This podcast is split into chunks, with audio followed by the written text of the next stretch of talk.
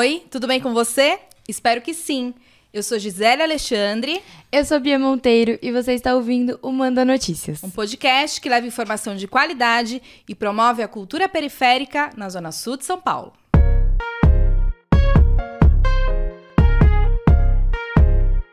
E esse é o Manda Notícias. E esse é o Manda Notícias. E esse é o Manda Notícias. E aí, Bia, o que temos para hoje? Hoje a gente vai falar um pouquinho sobre cinema, audiovisual, fotografia. E como nem tudo são flores, né, Gi, a gente também vai falar um pouquinho das dificuldades de investimentos que a arte passa dentro da quebrada. Seja para cinema, enfim, essas coisas todas. E a gente trouxe duas presenças muito referências aqui para vocês. Olha, referência é pouco. Os dois entrevistados de hoje, Bia, são para mim é, inspirações. São dois produtores de, de audiovisual que quebram muitos paradigmas, assim, né? E eu tenho muita honra de estar aqui com o Daniel Fagundes e com o Leonardo Brito, o Léo Brito.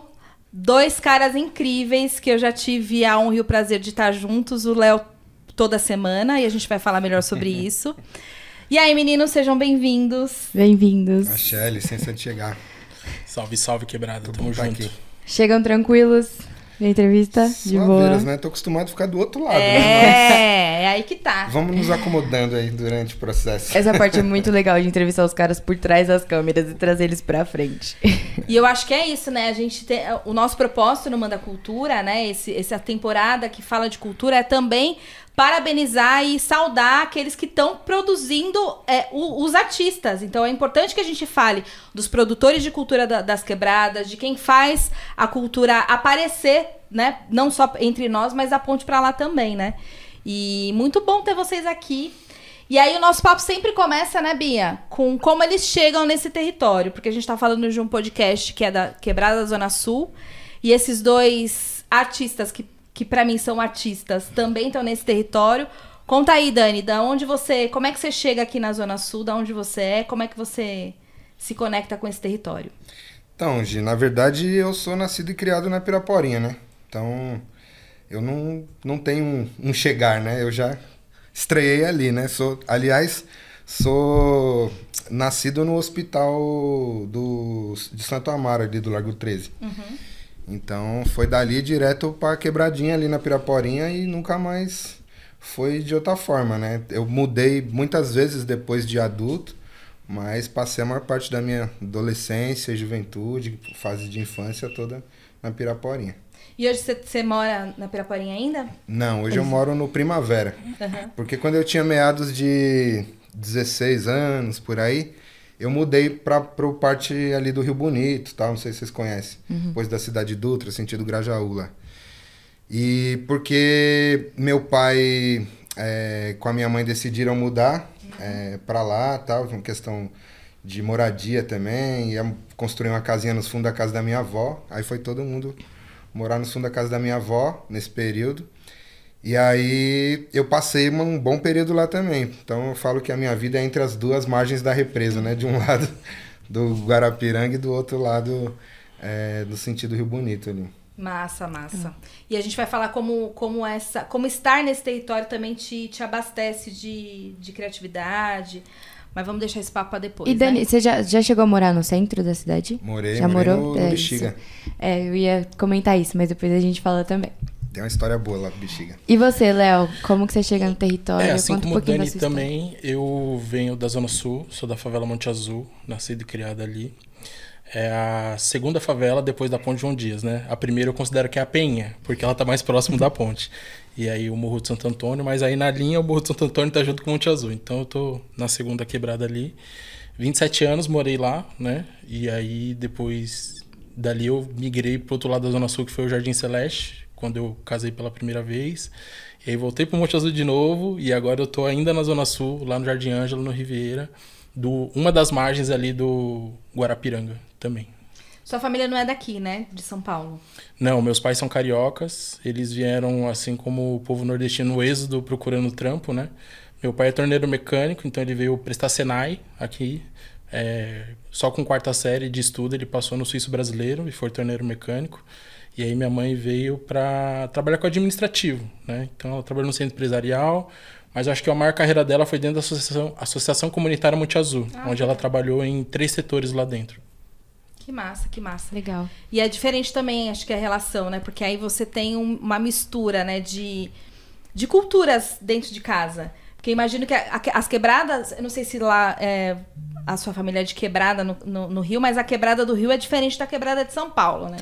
Eu acho que é só um pouquinho de quebrado. Minha mãe nasceu no Morro da Mangueira, né? Nossa. E meu pai nasceu perto da Cidade de Deus, ali em Jacarepaguá. É um bairro chamado Gardênia, famosa Berola, né? Popularmente quebrada é conhecida como Berola. Então os dois são bem de quebrada. Que massa, que massa. E são, é isso que a Gi falou, são realidades totalmente diferentes. E é difícil a gente ver, porque normalmente as pessoas que a gente entrevista aqui né, vêm do Nordeste. E acho que é a primeira vez que É, pais vêm do Rio de Janeiro. É, meus pais também vieram, são de São Paulo, não vieram. Nasceram, Aham. mas é engraçado, porque uma coisa que eu sempre falo, que eu sempre percorri assim. é, a geração dos meus pais é a primeira nascida em São Paulo, porque a anterior é Bahia Sim. e Minas, né? E aí se você pega a periferia que eles chegaram aqui, né, que meados de 50, 60, era outra também, era uma periferia rural, né? Rural. Era uma outra, uma outra característica. Então eu falo até que meus pais são muito caipiras, né? Porque é, meu pai morava, nasceu no, no Parelheiros ali, né? Sentido Parelheiros e passou muito, muito tempo ali naquela região toda, do Parelheiros até o o Interlagos. é, foi muitos anos ali naquele, naquele meio. Morou em Interlagos, onde, onde é o autódromo hoje, mas era uma fazenda. O meu bisavô era caseiro da fazenda, que é do dono que depois vendeu para a prefeitura, né? Então, é uma outra, era uma outra realidade, né? Isso, o povo criava porco, galinha no meio da... Totalmente. Porque hoje em dia olha para aquilo e tem- não fala que... Exatamente, tem uma história engraçada na minha família também. Minha família mora no Capão Redondo. Só que o meu vô ia- veio da Bahia com a família dele e por um tempo ele morou no Brooklyn. Eu falei, como assim no Brooklyn? E é, pra gente é totalmente Brooklyn, tá lá e a gente mas tá tem cá. Campo Belo lá no Brooklyn, né? Tem, Do lado. Exatamente. É, então. Aí só que ele não sabe explicar direito essa memória, sabe? Mas é, tem bastante essa diferença. A, minha, a geração dos meus pais, menos o meu pai, só a minha mãe, também é a primeira geração a nascer aqui em São Paulo. É, e o meu bisavô, por parte de mãe, ele é, tem uma história interessante, você falou dessa coisa do Campo Belo, porque ele ganhou do, do dono da fazenda um pedaço de terra, simplesmente onde hoje é o shopping Marajoara. Nossa. Só que aí ele perdeu aonde? No carteado, né? Meu Deus!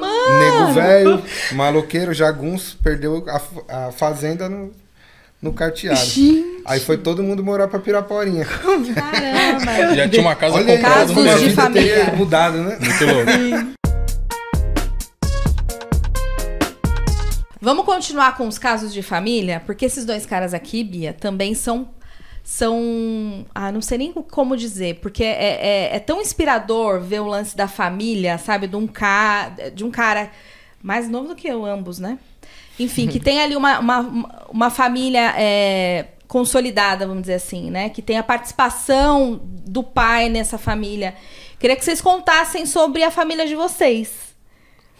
Bom, eu fiz um- uma coisa que eu acho que eu não deveria e eu vou deixar essa dica para as pessoas aqui. Quando você decidir jogar para a vida, quer uma coisa, pensa bem. Porque eu sou filho único, né? É, tenho um irmão por parte de pai da, é, que mora no Rio e eu achei que seria legal ter uma família grande, assim, sabe? Então eu desejei um dia ter uma família grande. Não foi o plano, nossa, eu vou sair com uma mulher que queira ter 10 filhos, tá? Essa coisa que às vezes algumas pessoas falam. Mas eu tive meu primeiro filho do casamento, o João Antônio, que semana que vem já completa 8 anos, né? 8 anos de vida. E no meu segundo casamento, a minha atual esposa já tinha quatro filhos, né? Então eu tenho quatro enteados e aí atualmente a gente teve mais um. Então o total da família são seis, certo? Que delícia, hein? Caramba. seis, seis filhos, né? Então, Seis olha, filhos. olha. Mano, já dá pra fazer uma festa, né? Na sua casa, Total. tipo. Chama as, as Dá pra montar uma banda, Só pô. chamar as suave, os namoradas. Já tá suave, era, tá dá- dá completo. fazer- Os amigos é coadjuvante, na verdade. Mas rola Da bem. Jackson 5 começou assim. Muito Mas já paramos a fabricação, agora tá tudo. Já Mas é eles são grande. todos, já. eles são todos criancinhas? Não, a escaleta é Aham. Tony, 27, Michael, 25, Bianca, 22, João Pedro, de 15, o João Antônio, de 8 e o mais novo, o Léo, que tem 3. Caraca, Que delícia, né? escadinha total. Escadinha total. E o Léo é paizão, viu, gente? Ele é paizão mesmo. É, é muito, muito, muito inspirador mesmo. É. ter- ter- trocar essa ideia sobre paternidade, né?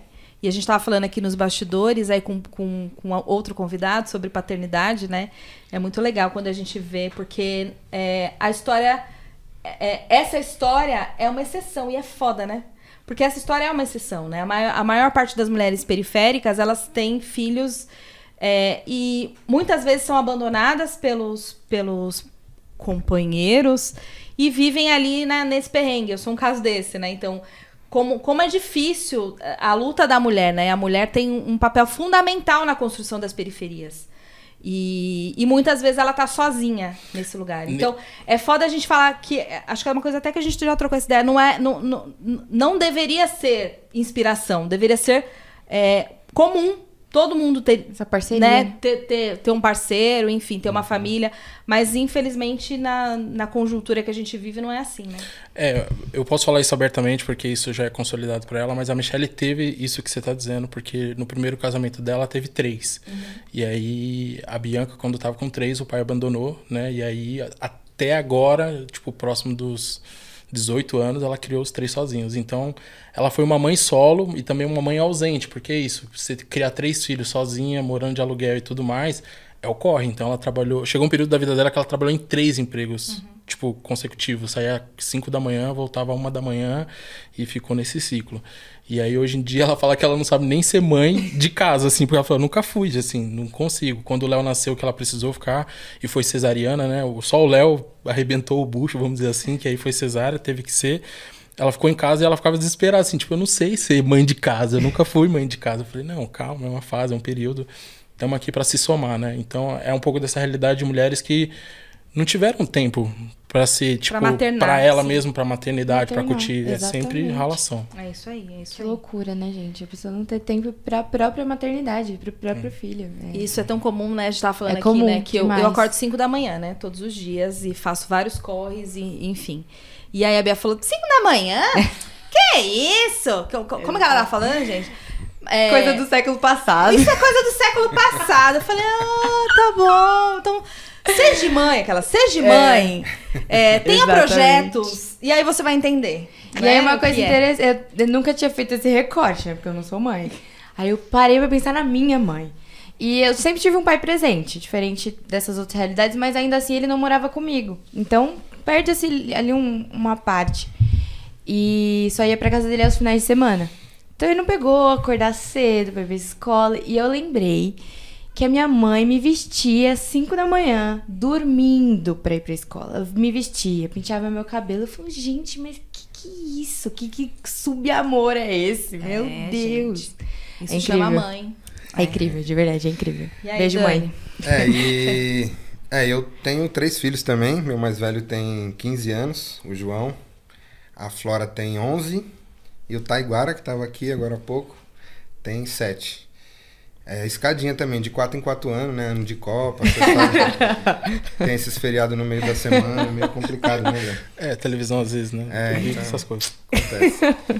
Mas é engraçado, assim, eu, eu acho que eu tive dois exemplos fundamentais na minha vida que mudaram um pouco o panorama do que pra mim é, é exercer a paternidade, sabe? Primeiro que meu pai, logo que, que eu nasci e tal, ele se separou da minha mãe e ficou um tempo sumido, assim, porque era caminhoneiro tal, também envolvido com música, com o povo do teatro, então Esse foi povo fazer artista, né? foi fazer o corre dele aí, enfim, acabou voltando com a minha mãe com sete anos, né? Quando eu tinha sete anos.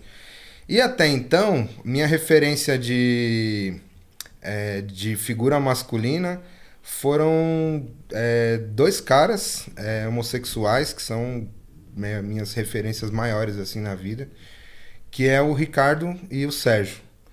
E foi engraçado, porque a, a minha casa, ela vivia lotada de gente que eu conhecia, gente da minha família de sangue e gente que não era da minha família de sangue.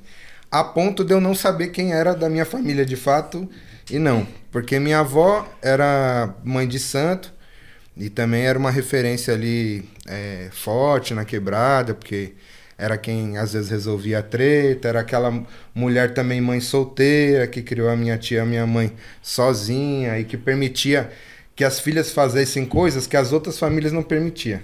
Minha avó sempre foi meio feministona, assim, mesmo sem saber o que, que era isso, mas já desenrolada em várias situações. Tipo, minhas, minha mãe e minha tia eram hippies, né? Então vivia com aqueles cabeludos, os malucos tudo doido dentro de casa.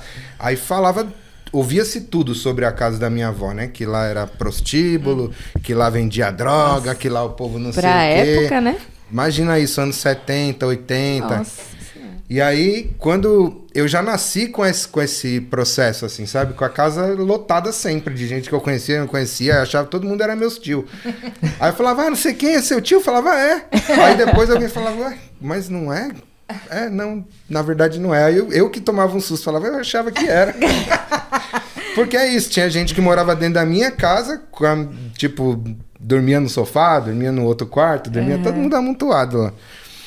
E eu vivi nesse contexto, né? Então acho que é, esse exemplo também mudou muito a minha maneira de como cuidar dos meus filhos, sabe? Acho que quando meu pai retornou, assim, sempre fui muito apaixonado, sou muito apaixonado pelo meu pai, mas sei também das dificuldades que ele teve para aceitar a própria função de pai, né? Uhum. Mas até que ele entendesse que caísse a ficha dele, eu tive vários outros pais muito maravilhosos, assim, né? Eu tive pessoas de uma referência muito grande da música, da poesia, do artesanato. Meu padrinho, aliás, que mora lá no Monte Azul, é, é um baita artesão, assim, um cara que cresceu nessa história do movimento hip, depois teve uma foi um dos fundadores da Feira do Embu das Artes, tal.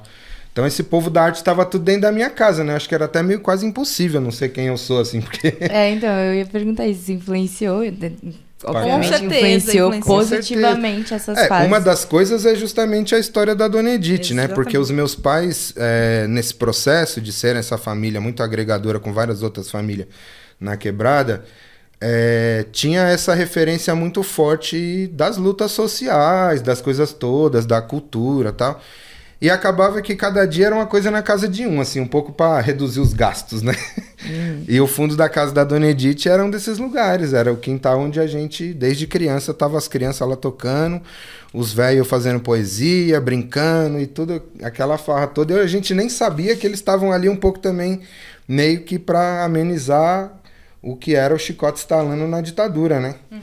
Então, assim, um processo que foi depois que eu fui conseguindo consolidar assim na cabeça as histórias todas que passou, né? Vamos só fazer um parênteses aqui, né? Para quem não conhece a Edith, essa Edith que a gente está contando, a Dona Edith é uma poetisa é, que uma das personalidades, vamos dizer assim, da Cooperifa, né? A gente conhece a Dona Edith muito pela, pela Cooperifa. E o Dani lançou em. Que ano que foi, Dani? 2021. Em 2021, o Olhar de Edith que é um documentário sobre a vida dessa poetisa incrível que eu tive a sorte e a sorte de encontrar com o Dani, na verdade, porque ele que conseguiu essa entrevista para mim, de entrevistar a Dona Edith. Quando que foi? Em dois, se foi, foi por aí, foi na época da campanha, foi 2020, acho. 19 ou 20? 19, porque ainda não era pandemia, né? Não era, né? Então era Não 19. era pandemia. Então, em 2019, o Dani me levou na casa da Dona Edith. Foi. É, e foi incrível essa entrevista. Vamos botar um trechinho aqui, Miller? A vida, Paulo Roberto. A vida é uma tela com pequenos rabiscos onde criamos o céu ou o inferno de acordo com as tintas que usamos. Vai, deixa de tristeza e deixa o sonho te levar. Acredite que é possível ainda hoje uma virada. Acredite que tudo foi apenas um engano. Mantenha a rota do seu barco da vida. Não desista novamente. As pedras são apenas restos que a chuva trouxe. Amar, viver, sonhar, acreditar, lutar e até o chorar são fases que compõem o grande quadro chamado vida, onde a tela é a sua história, as tintas são as pessoas que passam por ela, mas o pintor responsável pela obra é sempre você haja o que houver, aconteça o que acontecer, o pincel que mistura as cores, que dá forma ao que vai surgir da tela, que cria e apaga situações, imagem, ainda está nas suas mãos. É você que pode criar agora uma estrada florida, um caminho escuro das incertezas e dúvida. Já que você é o autor, o pintor dessa tela chamada vida, comece pintando um sorriso, que é o sinal que representa a esperança, a renovação, símbolo dos que não desistem nunca de ser feliz. E ser feliz existe criatividade, esforço e dedicação. Se tudo deu errado até aqui, passe tinta branca em toda a tela e recomece hoje. É o dia perfeito para uma nova pintura. Obrigada. E aí é isso, assim, né? O, o e, e, eu fiquei muito feliz também que eu também tô no filme, gente. o Dani me colocou no filme, eu fiquei muito feliz, muito honrada mesmo. E pela sensibilidade, assim, né? De contar uma história de uma mulher que, que é muito, muito incrível, mas que tem ali uma deficiência é, é, que, que a gente também precisa falar sobre, sobre desafios, né? E, e, enfim, o filme é incrível, o filme é lindo, eu sou apaixonada, sempre falo dele. Quero passar ele pelos, pros moleques do, lá do projeto, Demorou. quando você puder. E aí, vamos puxando pela, por esse doc, vamos falar dos outros trampos, já começando a falar de trampo, né? Bia? É, eu queria falar desse start, né? Porque, pelo que eu entendi, o Dani já, já começou com esse start. Porque muita gente queria perguntar pro Léo sobre o start que você teve para esse olhar da periferia, para esse olhar da luta, da resistência, se rolou, você já estava inserido ali naquele meio ou se foi um, um insight na sua cabeça, preciso fazer isso, preciso mostrar isso. Porque pelo que eu entendi, o Dani já nasceu nesse meio, já um só engatou. É, eu acho que pela origem dos meus pais, não, não tem isso. Eu acho que a minha origem era ser trabalhador, batedor de ponto. Uhum. Tipo, nada contra em ser batedor de ponto, mas eu acho que o trabalho que a gente faz hoje em dia é uma coisa que você tem que ter referências mesmo, que vão te impulsionar a contar histórias, a estar envolvido, a criar esse ecossistema artístico na sua vida, né? E eu não tive isso. É, a minha avó também era do candomblé, no Rio de Janeiro, e aí ela era muito festeira, né? Então, assim, se eu não tive ver artístico, eu tive ver empreendedora. Então, a minha avó, nessa questão militar, ditadura e tudo mais, eu lembro de uma história que a minha avó conta, é triste e talvez engraçada no final, que a minha avó foi ameaçada de morte pelos traficantes da época lá no Rio de Janeiro. Caramba! Porque eles queriam cometer um, um, uma atrocidade com a minha mãe, as minhas tias e tal. E aí minha avó sacou isso e falou: Ah, vocês querem se meter com as minhas meninas, não vai se meter, não. Ela desceu na pista, como diz no Rio de Janeiro, chamou um caminhão do exército falou: vem aqui, vem aqui que eu vou fazer uma mudança. Ah. Desceu todos os móveis, porque minha avó teve oito filhos, e aí 14 netos, aquela coisa enorme. E aí todo mundo descendo o morro e tudo mais, escoltado pelo exército que a minha avó fez.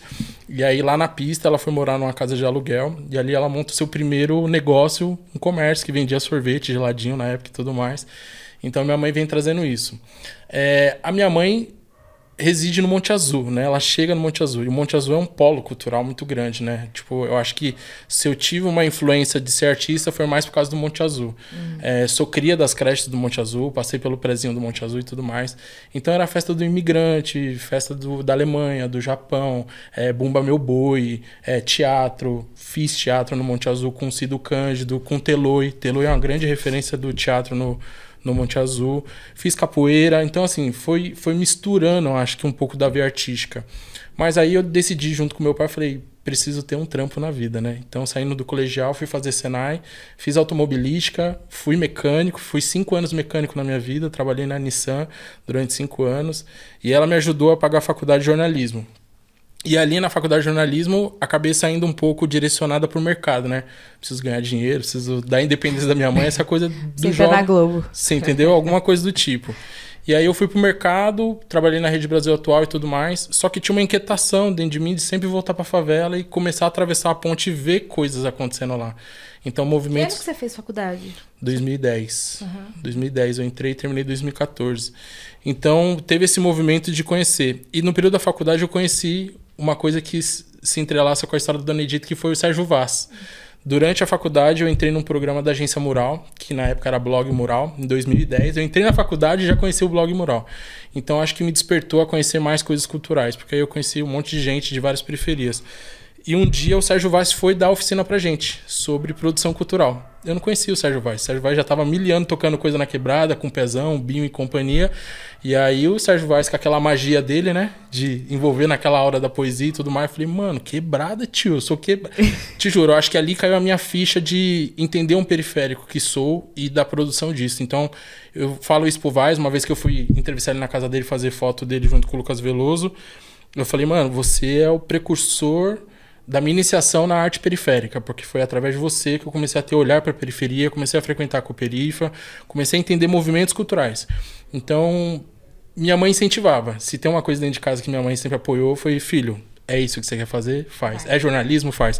Porque eu falei, não, você é engenheiro, você é rico não sei o quê, blá, blá, blá, blá. Eu falei, não, vai lá, vai tentar a sorte. Aí quando eu comecei a entrar na faculdade, eu falei, não, matemática chato pra caramba, velho. Esse bagulho de fazer motor, mal doideira, bagulho de japonês, não, não quero. Aí eu abandonei e vim pra arte através do, do jornalismo e do, da Cooperifo. Coloca legal. assim. Que da hora. E, e só fazendo um recorte, acho que aqui no, no, no Manda Notícias, né, a gente tem o Clube de Criadores do Capão e o, e o Dani toca lá o Ibiralab. E são projetos que, que, eu, que eu acho que dão essa iniciação para o jovem, né? Na época do Léo, isso ainda não existia. E é muito legal, é, é até legal o Léo falar isso, assim. Porque fa- faltavam projetos assim, que, que fizessem. E aí lá no Clube de, de Criadores eu sempre falo. Mais do que ensinar o moleque a fazer uma- um conteúdo, eu quero ensinar o moleque a ser um periférico. Ele precisa entender o que é isso. Ele precisa entender a cultura da, da quebrada, ele precisa entender poten as potencialidades que existem aqui. E, e aí é isso, né? Então eu não sabia dessa história, Léo. Legal. Fiquei, fiquei feliz. E é engraçado, porque tem é, altas conexões aí que a gente não sabia. Porque é, eu também comecei no audiovisual por conta de um, de um fato muito específico, assim, né? Acho que todas as mães na, na quebrada tinham muito essa coisa de. é, como a gente não tinha nenhuma perspectiva lá no, no começo dos anos 90 tal, de um filho que fosse para faculdade, então a ideia é: terminou o ensino médio, vai fazer Senai. Então vai fazer Senai para que o torneiro mecânico tal. Era o único trampo assim que tinha alguma algum plano de carreira, né?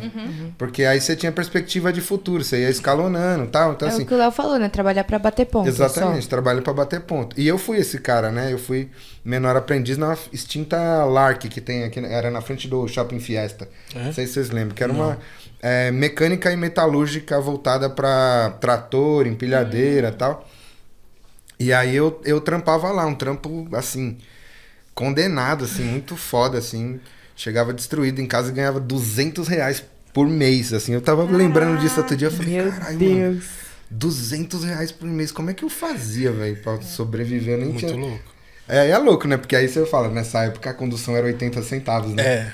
É, Tinha alguns fatores aí que era, mas mesmo assim era maluco. Mercado. Então, e aí teve uma situação muito simbólica, assim, que foi meio que, acho que um, um divisor de águas, assim, porque é, eu entrei como menor aprendiz na LARC junto com um parceiro, é, um camarada, Francisco, que nunca mais tive contato, mas que ele, a gente tocava violão e tal, e ele tava pirando tocar baixo, então na época eu tava nessa coisa da música, pirando nisso. E aí a gente, como menor aprendiz, um dos trampos era lavar 200 mil rolamentos, assim. Então você pegava uma VAP, ficava segurando o rolamento e... Nossa, Tipo mano. um balde com 500 rolamentos, assim, um dia inteiro fazendo isso. Aí numa dessas, o parceiro Francisco, ele jogou e a gaiola do rolamento estourou. E cortou os dedos dele. Au! E aí, eu... Foi louco, porque... Aí eu fiquei desesperado, saí correndo no meio da oficina, gritei pro meu oficial, gritei pro chefe, tal, não sei o que, veio todo mundo. Aí o chefe chegou e falou assim, meu, como é que vocês estão fazendo isso sem a luva de aço? Eu falei, é, mas foi assim que o meio oficial ensinou a gente, né? E aí o cara ficou putaço assim, falou, não, você me entregou lá na frente, não sei o quê.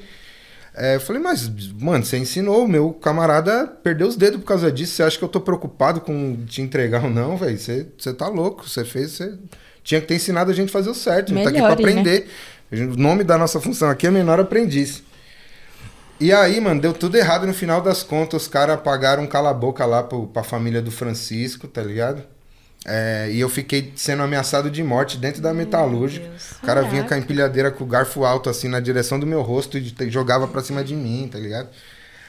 Aí eu, mano, puto, um dia voltando do trampo, pensando, mano, preciso sair dessa porra, velho.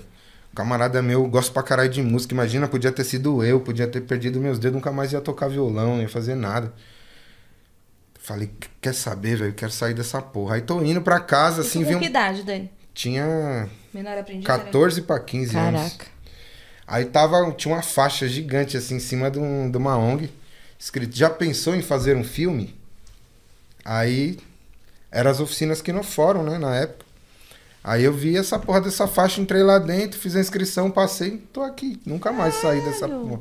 Que da hora. Isso com mano. 15 anos? Isso com 15 anos. Caramba, Dani. E massa louco. que você lembra da faixa e tal. Nossa. É, eu lembro que foi Cena de filme, pô. assim, falei, caralho.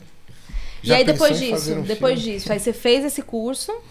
Então, um aí eu curso? fiz o primeiro curta, né, que chamava Um Sonho de Várzea, que era sobre futebol de Várzea, história do moleque que queria é, ser jogador e a mãe dele não deixava, tá, uma ficção. E aí eu falei, meu, é, pirei, passei, o bagulho, o filme rodou no Festival Internacional de, de Primeiro curtas. filme? Primeiro filme, já isso das Caramba! oficinas. E aí foi muito louco, porque primeiro que eu vivi um bagulho que eu falei, caralho, é isso aqui que eu quero fazer, mano. Porque a gente no Teatro Municipal, o lançamento do bagulho, só um monte de ator de novela, os bagulhos. Falei, tá porra, mano, olha, só por causa daquele filmezinho eu tô aqui. Aí já veio um start, né? Falei, mano, isso aqui pode ser um caminho, pode ser uma parada. Eu quero estudar, quero aprender mais, quero viver dessa porra aqui. Aí eu lembro que na época, no tipo, é, terminou o curso e tal. Aí a minha mãe veio e falou: Ó, seu padrinho aí arrumou um trampo pra você de maleiro num hotel. Pra carregar a mala dos caras num, num hotel chique lá pro centro. Aí eu falei: Mãe, na moral, não vou não.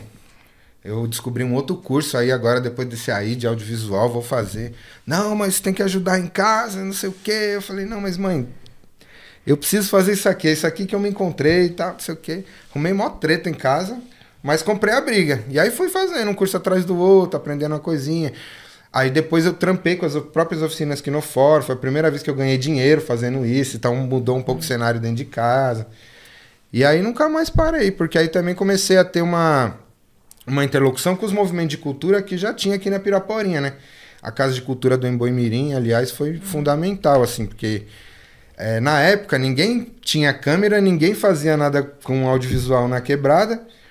E aí a gente tava é, na Casa de Cultura e o Daniel Santiago, que é um parceiro nosso lá, um dos coordenadores na época, falou, Dani, vem, vai ter a festa do rock aqui, vem filmar pra nós aí e tal. E aí eu fui lá e fiz um videozinho. E aí lá mesmo na Casa de Cultura começaram a me chamar para várias outras coisas. E um dia o, o Luiz, na época, que é do, do Bloco do Beco, é, o Lagosta tava de coordenador lá e ele falou assim, ó Dani, vai ter um processo aí também que vai vir a Gal, que é de uma companhia de dança tal, ela tá fazendo uma pesquisa sobre Solano Trindade. Eu falei, porra, Solano Trindade, adoro Solano Trindade, que fez a música Mulher Barriguda lá dos Secos e Molhados e tal. E aí eu conversei com a Gal, a gente escreveu um projeto e passou no, no Criando Asas. Acho que é a primeira edição do Criando Asas lá do, do Instituto Criar. E aí foi a primeira vez também, e aí já estava começando a, a iniciar com o NCA, que é o coletivo que eu fiz parte com o Fernando Solidade, com o Diego e tal. E aí a gente fez esse primeiro doc que é sobre a família do Solano, sobre a história do Solano, vinculada à família dele no Embu das Artes, né? E aí daí então foi um boom, porque o, o curta fez muito barulho, né? Porque era a primeira vez que alguém falava de Solano Trindade. Não existia agência Solano Trindade, não existia nada sobre Solano Trindade. Pou, pouquíssima pessoa na quebrada conhecia quem era o Solano Trindade. E aí a gente acabou jogando um pouco de luz para essa situação, né? É, e foi doido, porque o filme terminou, a gente falou, meu, a primeira pessoa que a gente tem que mostrar é pra dona Raquel, né? Aí chegamos lá para mostrar o filme para ela. Aí ela chorou, ficou emocionada, falou: "Nossa, muito obrigado. Primeira vez que alguém faz um filme sobre a história do meu pai, né? Meu pai muito esquecido na história. Eu acho que muita coisa a gente tinha que ter sido registrada e não foi e tal". E aí eu falei: "Ah, então, é, eu acho que a senhora é, precisa dar um up aqui, porque o teatro tava meio caído, assim, tal. Pra você ter ideia, a gente levou a televisão no ônibus para ela assistir. Nossa, não tinha TV no Ela teatro. não tinha TV em casa, nem não era só no teatro. Então, assim, depois do, do curta, muita coisa movimentou na vida dela. Conseguiu o apoio do, é, do governo federal para fazer uma reforma no teatro. Então, assim, acho que foi muita, muita essa história de como o audiovisual também pode alavancar histórias, né? Eu acho que desde então eu, eu percebi isso e acho que o que hoje é o filme da Dona Edith é um pouco essa trajetória também.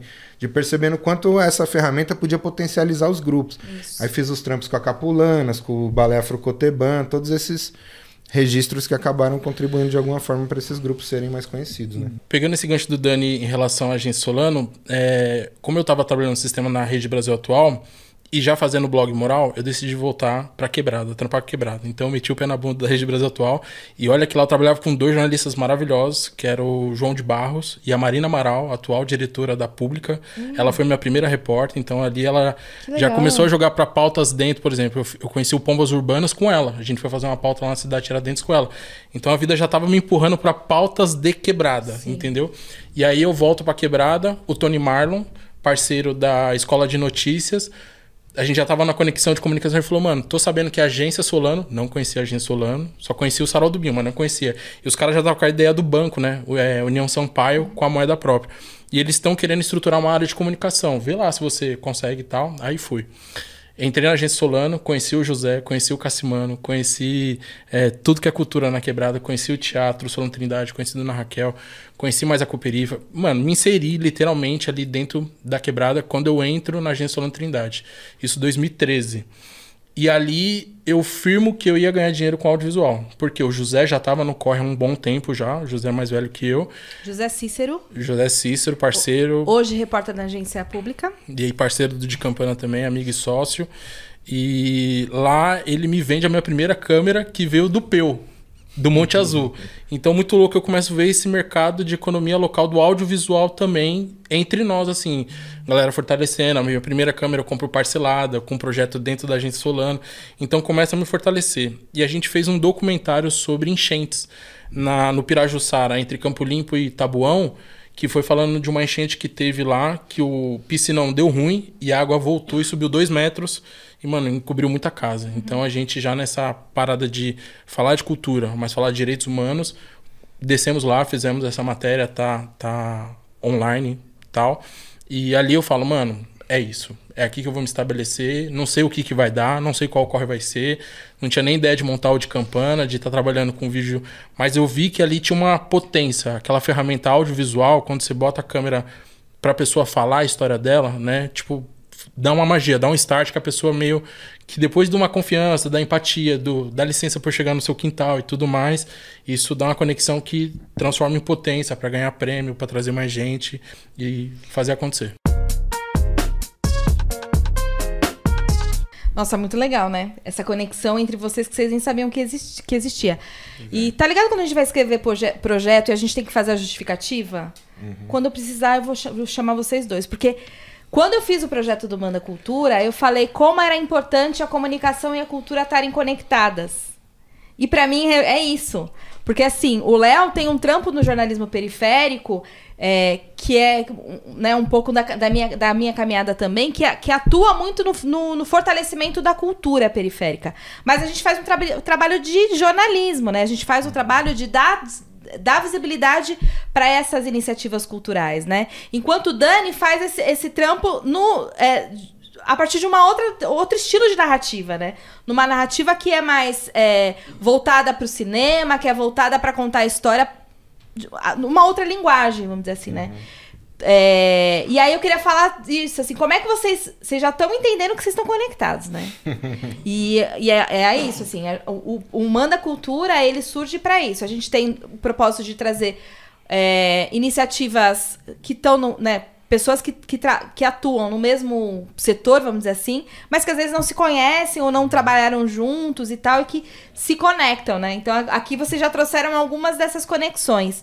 É, e para mim a mais forte é o lance da, da, da, da cultura no território, né? Acho que o Dani traz muito isso dessa, dessa vivência que ele teve dentro de casa. Isso te dá é, um, um, outro lugar, porque você acompanhou a cultura se desenvolvendo. Enquanto o Léo traz esse, esse lance do moleque que, de repente, ele conheceu que, tipo, abriu um mundo para ele, né? De possibilidades, de, de potencialidades e de oportunidades profissionais. É, então eu queria que vocês contassem um pouco mais o trampo de vocês. O Léo falando aí um pouco do, da atuação do jornalismo periférico, você também que ele tem livro, o Dani também tem livro. Então conta mais sobre esses trampos de vocês, é, é, para além disso que vocês já contaram aí. O que, que vocês já fizeram? É, acho que tem uma coisa interessante que é, primeiro falar dessa coisa da conexão que você falou, que é, é louco, né? Porque nós estávamos tudo aqui na Zona Sul, mas a gente foi se conhecer, meu, meu e o Léo, lá em Pirinópolis, em Goiás, né? Mano, Foi lá. Porque eu trabalhava na Viração na época, Viração Educomunicação, tem um trampo massa aí com educação e comunicação e tal. E aí a gente estava fazendo um projeto com a Viração, que eram vários educadores que iam em vários estados diferentes do Brasil, nas capitais principalmente, para fazer formação com os jovens das escolas públicas, né? E aí numa dessas eu fui como educador de música, porque também sou intrometido nessas coisas aí. E aí cheguei lá, a equipe já estava formada e um dos educadores do audiovisual era o Léo. nossa, gente. É. E aí, Léo, o que, que você foi fazer lá? Mano, a gente tava nesse proce- projeto da viração, que foi. A gente rodou seis capitais. é, foi muito louco. Acho que foi a vez trampando pelo audiovisual, pagando passagem e salário, que eu ganhei grana para poder compartilhar audiovisual com, com jovens de escolas públicas pelo Brasil. E eu tinha falado, nossa, Gê, eu nunca trampei com o Dani. Aí o Dani falou, não, mano, já trampamos lá em Goiás junto lá. Talvez não foi no audiovisual, como você queria dizer, mas a gente tava junto na mesma ideia. E foi muito louco esse rolê da viração, porque é isso, a viração já tem um histórico de fortalecimento também da comunicação periférica popular, tá ligado? E aí, nesse rolê só tinha, mano, preto, periférico, só tava, mano, tava um bonde sinistro no bagulho, tá ligado? E, mano, Mica, a Naná, o Avelino, a. Sil, tá ligado? Mano, bom de pesadelo do sistema, tá ligado? Camila Isildo, Camila Isildo tava lá também. Então, Maurício Paz. também. Nossa, mano, esquece. Começar a soltar a lista aqui, vai cair o, é o podcast, tanta gente braba que tava. e foi muito bom, porque é isso, a gente tava, na verdade, levando nossos conhecimentos, mas lá, por exemplo, eu não era tão bom na edição de vídeo. Não me considero até hoje ainda, sabe? Que o meu rolê é mais foto. Mas lá, por exemplo, a Naná e a Camila Isildo me ensinou muito. Algumas técnicazinhas de corte, algumas coisas que eu não era tão ratão como Vai as minas já. tá? Vai por aqui, abre esse bagulho, tem esse plugin, tem não sei o que, bababá. Então, eu acho muito louco isso dentro Você da. foi ensinar e você também aprendeu. Muito. Nossa, mano, seis capitais rodando com a mesma galera, não tem como a gente não se misturar, tá ligado? E foi muito importante, eu acho que na verdade esse pensamento de ser periférico, ser da cultura e ser um profissional do audiovisual. Eu acho que é mais um passo que fortalece. Porque é isso. Eu considero que eu entro no audiovisual em 2013 quando eu entro na agência Solano. É, é engraçado porque é, eu acho que hoje a Caramuja ela é resultado de uma série de processos coletivos que eu passei, né? Acho que primeiro a minha grande escola foi o NCA, né? O Núcleo de Comunicação Alternativa, que é um coletivo que surgiu em 2005, né? E a gente fez uma gig ali para criar um, um clipe pro Nação Zumbi naquela aquele projeto que tinha Você é o Diretor, Nossa, que da hora. que era com o trama Legal. universitário e tal. E aí, mano, só os produtorou na pica e tal. E aí a gente ganhou em segundo lugar, né? Caramba. E foi louco, porque a gente pegou as câmeras emprestadas da ação educativa. O Diego e o Fernando arrumaram um trampinho é, com um vizinho lá pra cavar um barranco. E aí desse barranco arrumou 300 conto. Eu peguei as câmeras emprestadas na ação educativa, a gente fez o roteiro e foi filmar. Aliás, o Luizinho, o Kafka, do. Do Coco tá, tá ligado. Era o, o ator. Hoje em dia é assessor da Jussara tal, do pessoal. Ok, ok. E aí ele era o, o, o ator do, do clipe, né? E aí a gente ficou em segundo lugar. E aí era, era- os três primeiros eram premiados. Era é, acho que 3 mil reais pro primeiro, 2 mil pro segundo e 1 mil pro terceiro.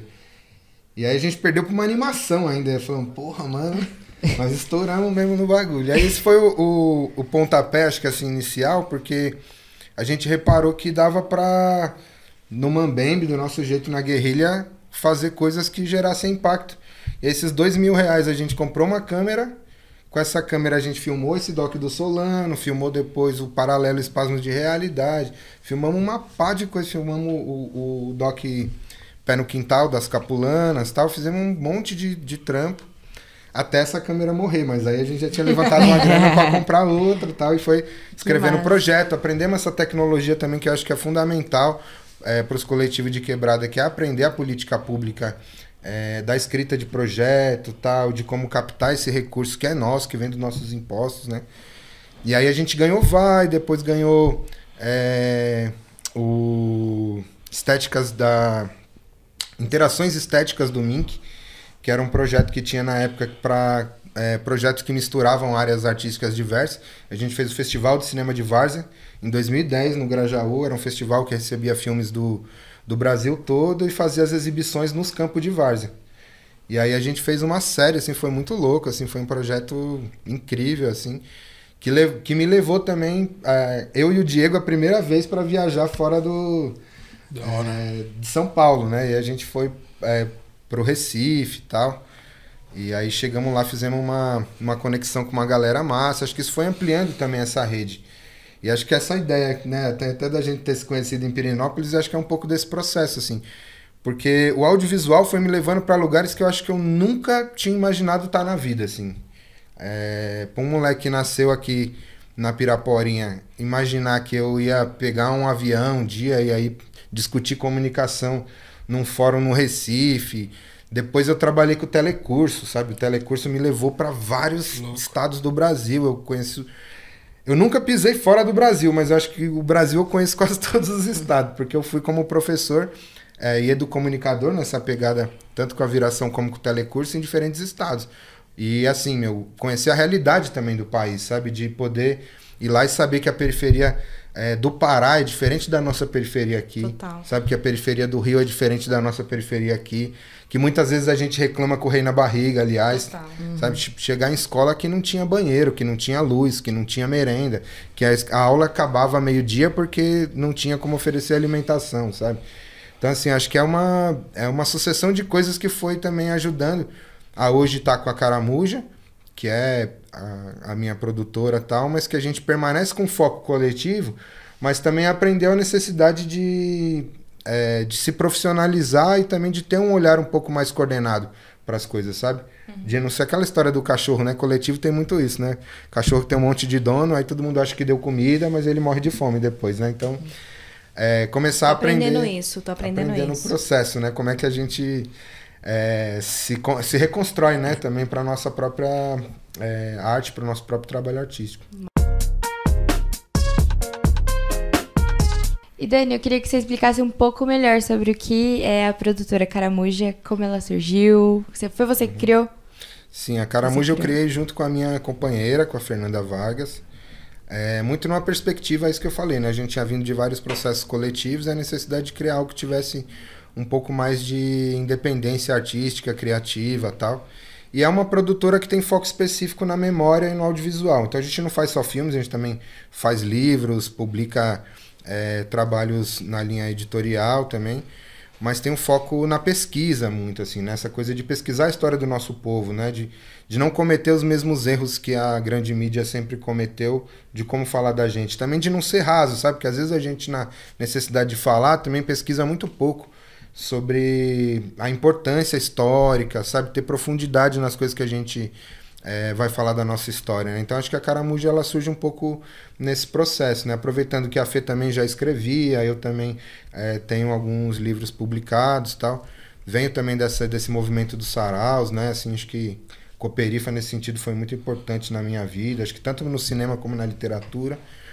E aí, é, hoje acho que a Caramuja tem esse formato muito porque a gente percebeu, acho que esse essa questão fundamental do documentário, sabe? Que é conseguir estar com as pessoas reais e fazer com que elas pudessem contar a sua história pela sua perspectiva e a gente poder fazer essa costura com diferentes outros pesquisadores, atores sociais da quebrada que pudessem de alguma maneira enriquecer a história e mostrar que a gente vem de uma raiz muito forte, né? Muito, muito longeva, assim. É muito difícil falar que quando eu, as pessoas querem resumir o periférico a uma coisa, sabe? Isso me, sempre me irritou muito, sabe? Eu cresci vendo uma periferia caipira, sabe? Assim como eu vi uma periferia é, do samba, assim como eu vi uma periferia punk, sabe? Então acho que todas essas periferias, elas são é, parte desse mesmo contexto, sabe? E a gente precisa ter um olhar para essa diversidade, sabe? Para a pessoa indígena, para a pessoa negra LGBT. Então, acho que a Caramuja é um pouco esse foco, assim. Eu tenho pensado muito sobre isso, Dani, que você fala de periferias, né? A gente já vem usando há um tempo no jornalismo periférico o lance das periferias, porque somos diversos, somos plurais. Mas eu tenho tratado mais como territórios, porque eu acho que são territórios diferentes. Então, lá no Rio, ninguém usa periferia, usa favela, usa comunidade. E lá na- no, no Pará, eles usam, é, sei lá, tem as comunidades quilombolas, tem, os, ri- os ribeirinhos. Então, são territórios, né, muito com, com características e e identidade muito própria, né? Comportamentos, né? E aí, falando um pouco desse registro de memória, que eu acho que no jornalismo de quebrada a gente também tem essa preocupação, né? De trazer um. um- um- de recuperar uma memória que às vezes nem foi contada, ninguém nem contou na, da história das periferias, né? A gente ficou invisível durante um tempo. No jornalismo a gente faz isso também, né, Léo? E aí eu queria que você contasse um pouco sobre a história, sobre a- o de Campana, sobre os registros que o de Campana faz que vão servir com certeza para contar o que era essa periferia nos tempos atuais, para o futuro, e falar um pouco do seu trampo no jornalismo local aí.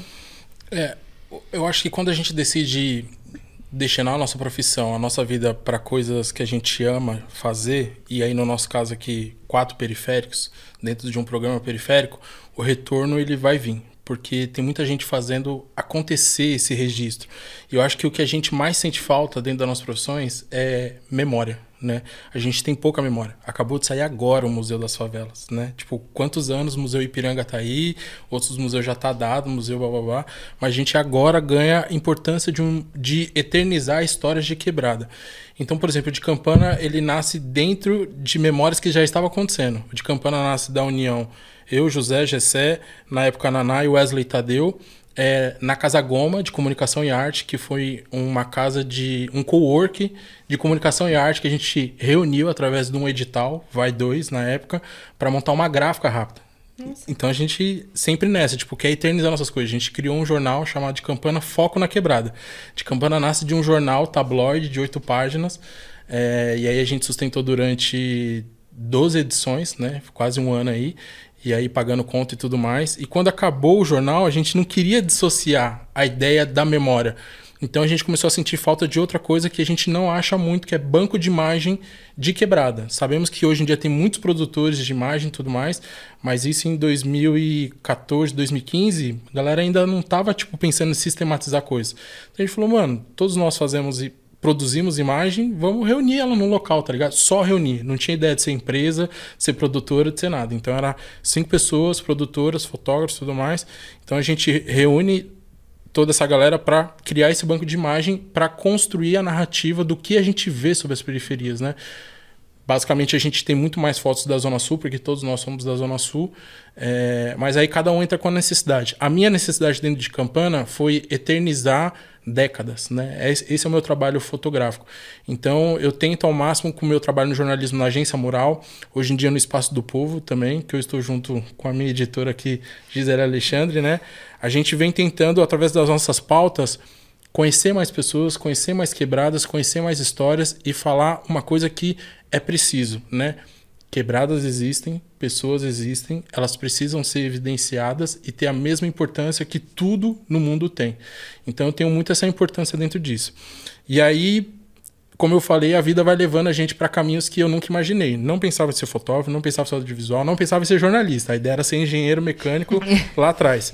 Mas aí rolou que em 2021 eu conheci uma um edital que foi patrocinado pelo PROAC, novamente mais um investimento público, a gente falou de vários aqui, então é importante a galera se inteirar e acessar, que aí eu conheci o festival Fotofins, que aí é um festival que a Marli Porto, dona da editora Porto de Cultura, queria evidenciar trabalhos periféricos é, em livros, né, fotolivros.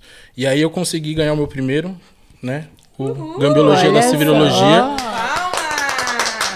E aí eu trago essa edição para deixar aqui para vocês. Tá? Obrigada. Passando em mãos aí, pode passar já. Obrigada. Fiz um livrinho pra gente colocar no nosso cenário. E aí esse livro ele é fruto de um ensaio é, foi um catado, porque eu não, não tinha esse ensaio pronto. Conta o nome, conta o nome. A gambiologia da civilologia foi isso. O Nenê e o Max da Fluxo Imagem falou, mano, Léo, vamos, vamos trocar uma ideia É, o sincera. me falou. Vamos trocar Eu ideia sincera, que na humildade.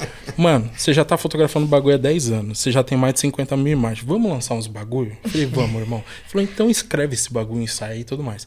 Aí tá lá eu escrevendo e tudo mais.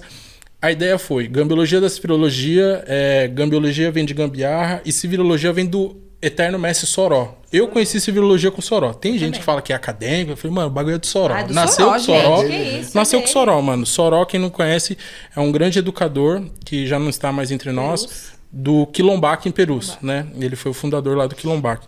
E aí eu coloquei fotos de pessoas fazendo gambiarras, né? Que podem dar como mal feita, mas que são coisas que contribuem para um objetivo final.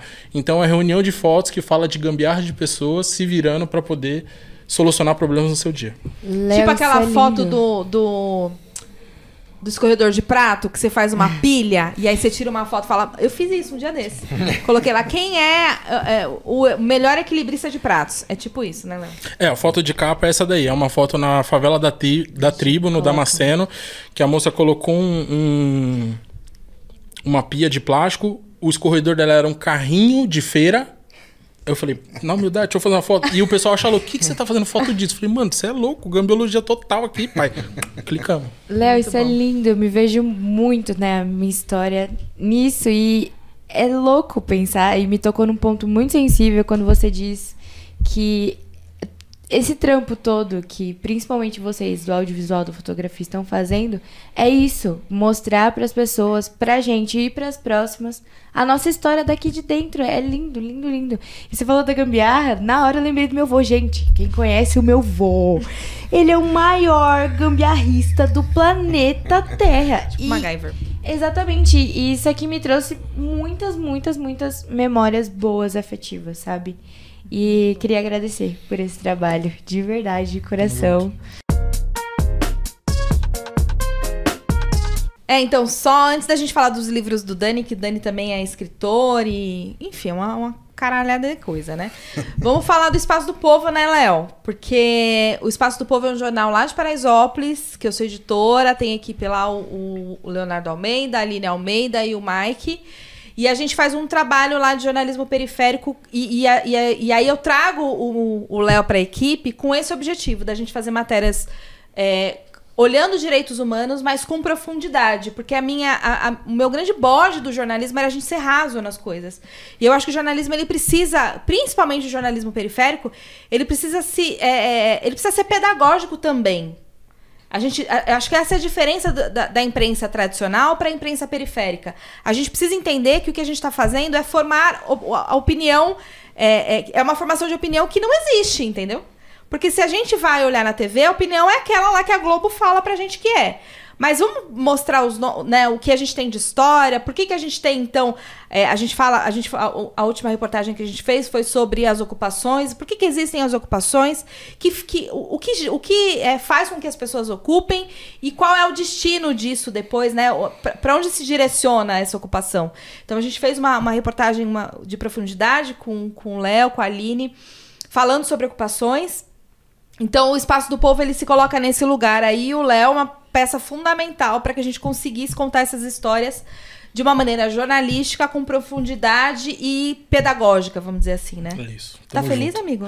Tamo feliz, né? Porra, Sendo contratado por mais uma empresa de jornalismo de favela, como não? né? Só de não bater ponto mais da ponte pra lá, tá suave. Tá ótimo, tá ótimo. E o Léo tá muito tímido, mas ele é. Nossa, gente, eu vou te falar que é Nos bagunceiro. bastidores. Mano, ele é bagunceiro. Não Chegou vou contar as histórias lá de Pirinópolis, Nossa, ele é muito não, bagunceiro, ele tá tímido.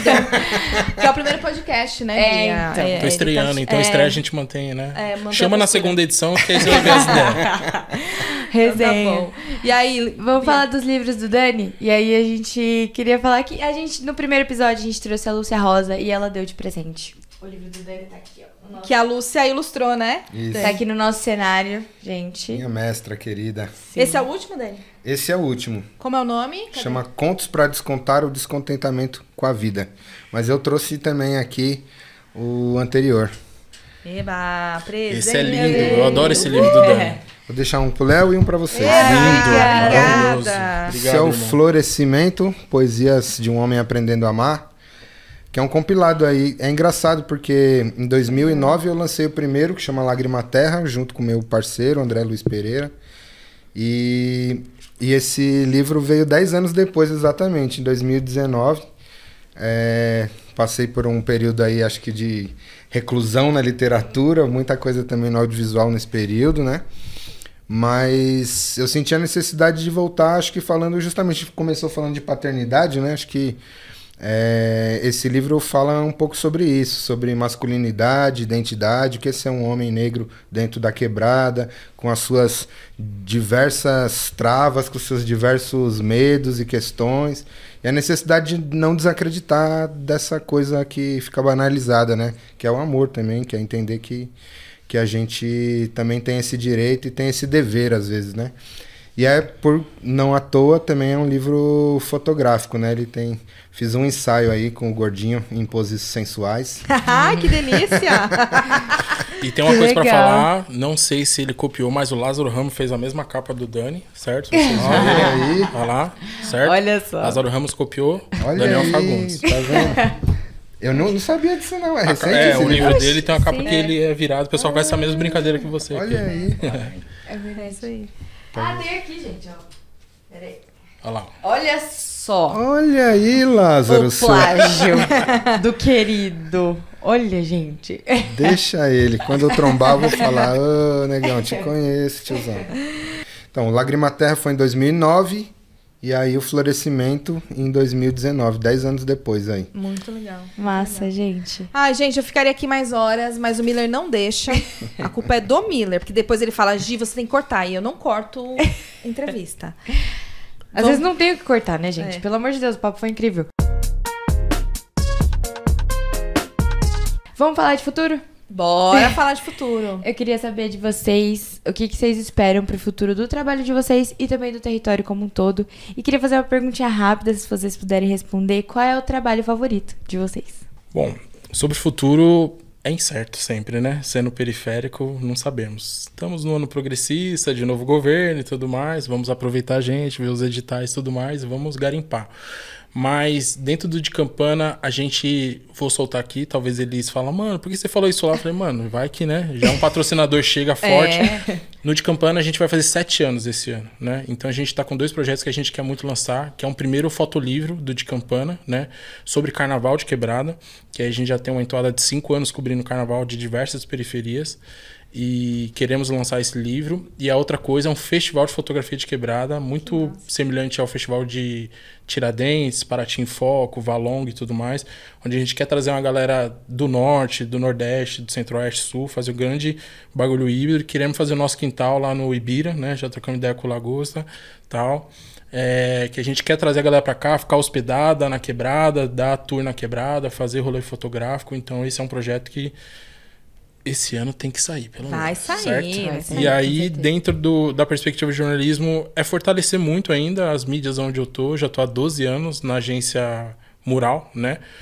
É, e agora estou no Espaço do Povo também, e a gente está lá batalhando para conseguir investimentos.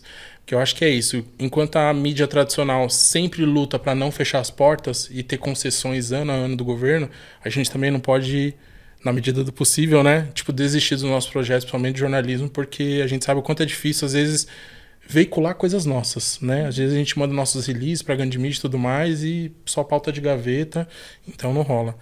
E pessoalmente eu ainda tenho um projeto na fotografia, não é o meu fim na fotografia, mas é um bagulho que marca assim, tipo assim, consolidei uma fase importante da fotografia.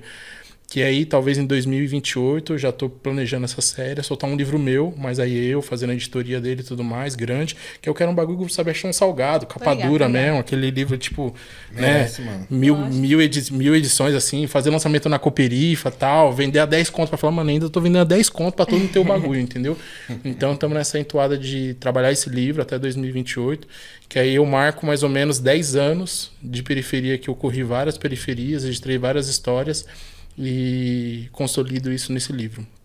E a sua pergunta da pauta que me marcou, eu acho que a que mais marcou foi uma de Campana, que a gente fez para o All Movie, que foi durante agora a pandemia, que a gente foi na ocupação do Jardim Julieta, lá na Vila Sabrina, zona norte de São Paulo, perto da, do Jardim Brasil, onde a gente ficou quase 10 dias dentro da pandemia, tipo, pau quebrando, a gente estava lá dentro da, dentro da ocupação, cobrindo como é que estava nascendo mais uma ocupação de pandemia, né?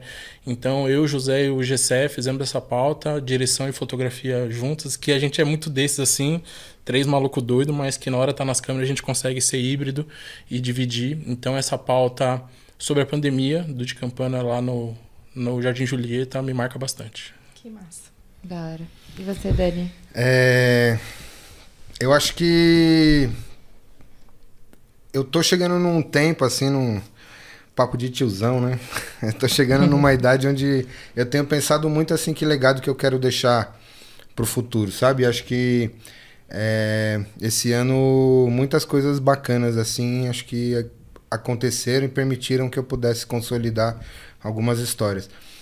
Acho que eu venho da, de uma trajetória muito ligada à educação, né? E aí, é, em parceria lá com o Bloco do Beco também, a gente conseguiu fundar o Ibiralab, que é uma escola de cinema no meio da quebrada, é, que é nosso laboratório de experimentação, de criação e tal.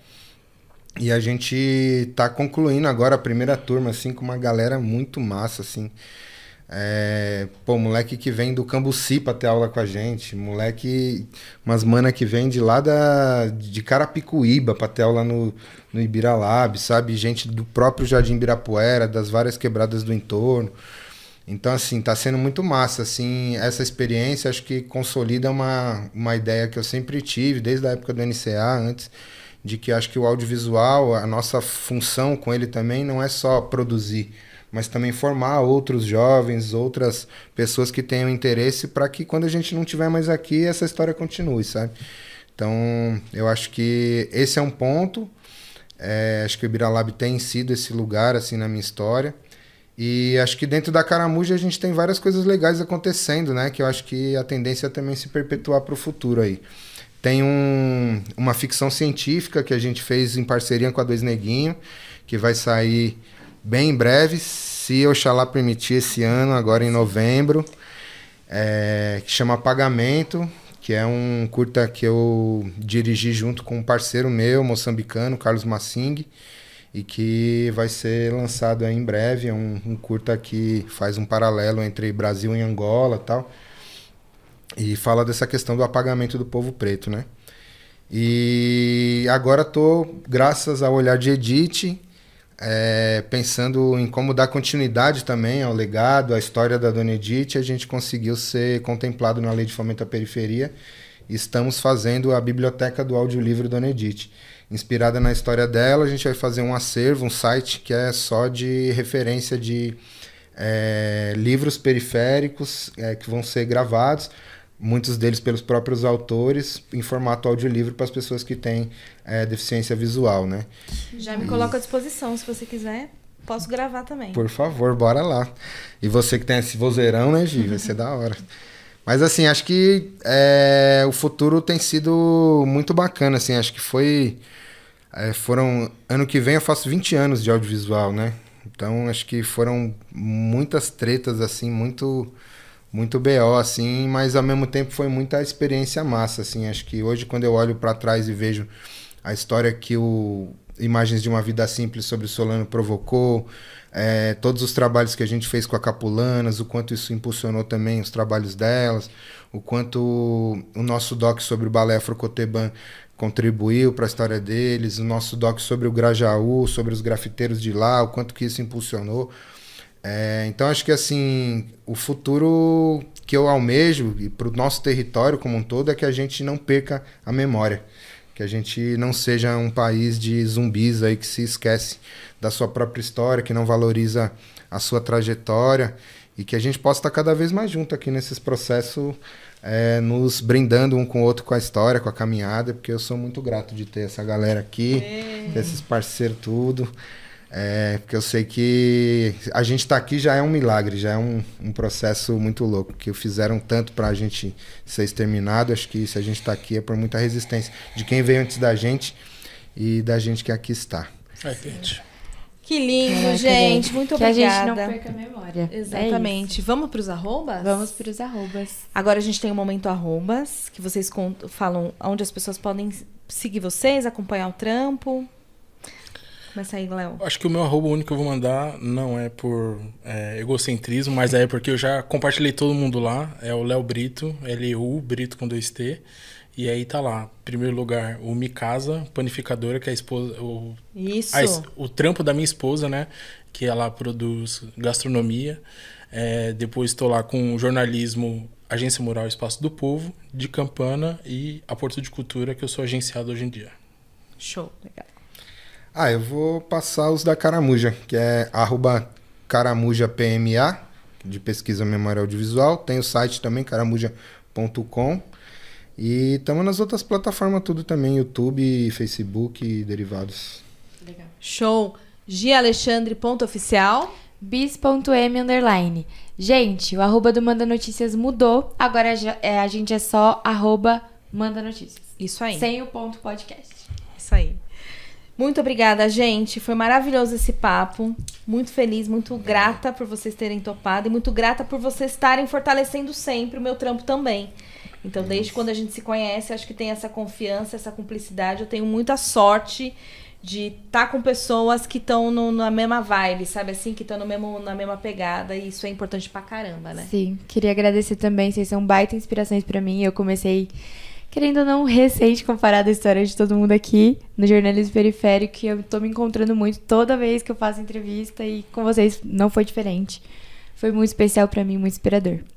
Tô- eu tô mantendo a minha cria aqui, entendeu? Daqui a pouco eu tô cansada, a Bia fica. É isso aí, a Continuidade é Obrigada. importante. É isso, gente. A gente vai ficar por aqui. Quinta-feira que vem, próximo episódio. Espero vocês com a gente. Isso aí, beijo, beijo e até o próximo episódio. Tchau, tchau. E esse é o Manda Notícias. E esse é o Manda Notícias. E esse é o Manda Notícias.